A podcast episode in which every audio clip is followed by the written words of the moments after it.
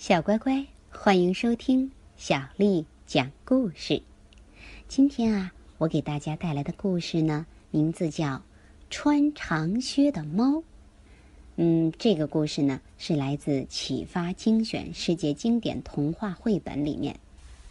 不过，穿长靴的猫并没有闲着，还是继续向前跑。他来到山顶上一座华丽又壮观的城堡前。这座城堡的主人是个富有的巫师。附近那些土地、农田和葡萄园全都是他的。这个巫师有权有势，心肠狠毒，还施展魔法，做了很多坏事。不过，穿长靴的猫才不怕他呢。他已经想好了对付巫师的办法，于是他信心满满的。敲了敲城堡的大门。来开门的正是巫师本人，他不太习惯见到陌生人，可是啊，看到这只穿着长靴的猫，又感到很好奇。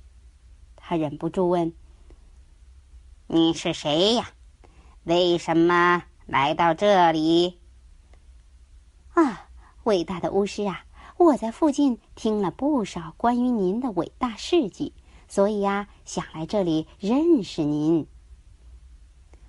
巫师听了奉承之后非常得意，就打开城门让长靴猫进来。只见大厅的桌上摆满了丰盛的菜肴。巫师问：“ 哼哼，你还想知道我的哪些伟大事迹呢？”您是伟大的巫师，法力无边。呃，据说您可以变成各种动物。呃，只是很多传言都是假的，所以呀，我想亲眼看看您的法术。您能变成一头狮子，让我开开眼界吗？哈！巫师立刻大吼一声，他挺起胸膛，身上冒出了黄褐色的毛。头上也长出了浓密的鬃毛，手和脚变成了锋利的狮爪。就这么一眨眼的功夫，巫师就化身成一头凶猛的狮子。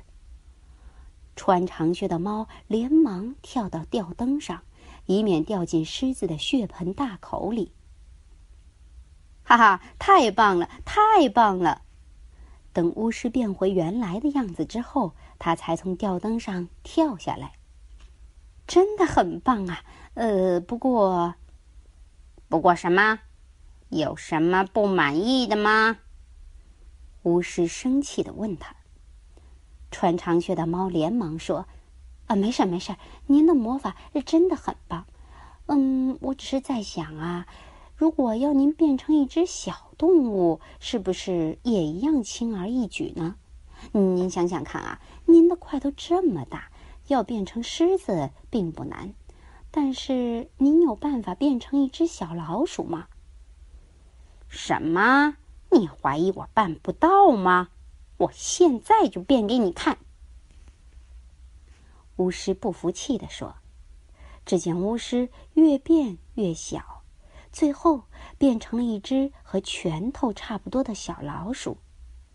说时迟，那时快，穿长靴的猫立刻抓住老鼠，一口吞进肚子里。巫师被吃掉以后，城堡的主人理所当然也换了人。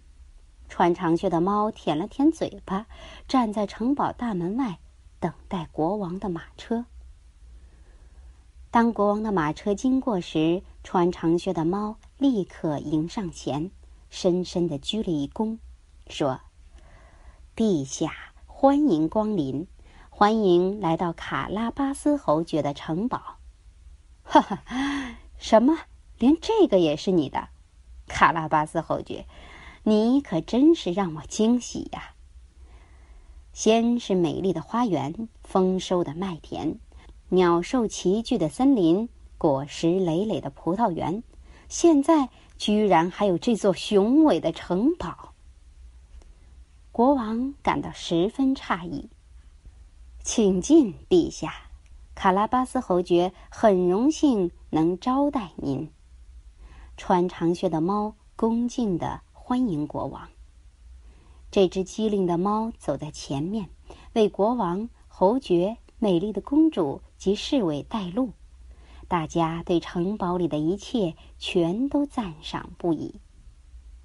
一行人来到大厅，只见桌子上摆满了巫师先前准备的佳肴，不仅有烤乳猪、烤鸡等山珍海味，还有美味的甜点和酒，让人忍不住直流口水。粗茶淡饭，不成敬意。穿长靴的猫谦虚的请大家用餐。国王说：“侯爵先生。”我很荣幸接受你的招待啊！你这么能干，我想让你做我的女婿。侯爵回答：“啊，陛下，这真是我莫大的荣幸，能够娶到全国最美丽的女子，我真是不枉此生啊！”就这样，磨坊主的小儿子在长靴猫的帮助下娶了国王的女儿。成为不愁吃不愁穿的卡拉巴斯侯爵。至于那只穿长靴的猫呢？它成了宫廷里的大臣，也是侯爵的专属仆人。所以，没得到磨坊或驴子，真的吃亏吗？聪明机智的才干，远比财富更有价值。小乖乖，穿长靴的猫的故事就讲完了。接下来啊，小丽阿姨要给你读一首很有趣的小诗。这首诗的名字名叫《尖和卡》，作者呢是杜荣琛。尖先生有对儿子，一个叫小小，一个叫大大。卡先生有对女儿，一个叫上上，一个叫夏夏。小小喜欢养鸡鸭，大大喜欢放牛羊。兄弟两人从小到大住乡下，他们的房子不大也不小，刚好可以住全家。上上喜欢逛夜市，下下喜欢乘电梯。姐妹两人高高兴兴住城市，他们的公寓不上也不下，刚好。夹在九层楼中央。尖先生说：“住在乡下真好。”卡先生说：“住在都市也不错。”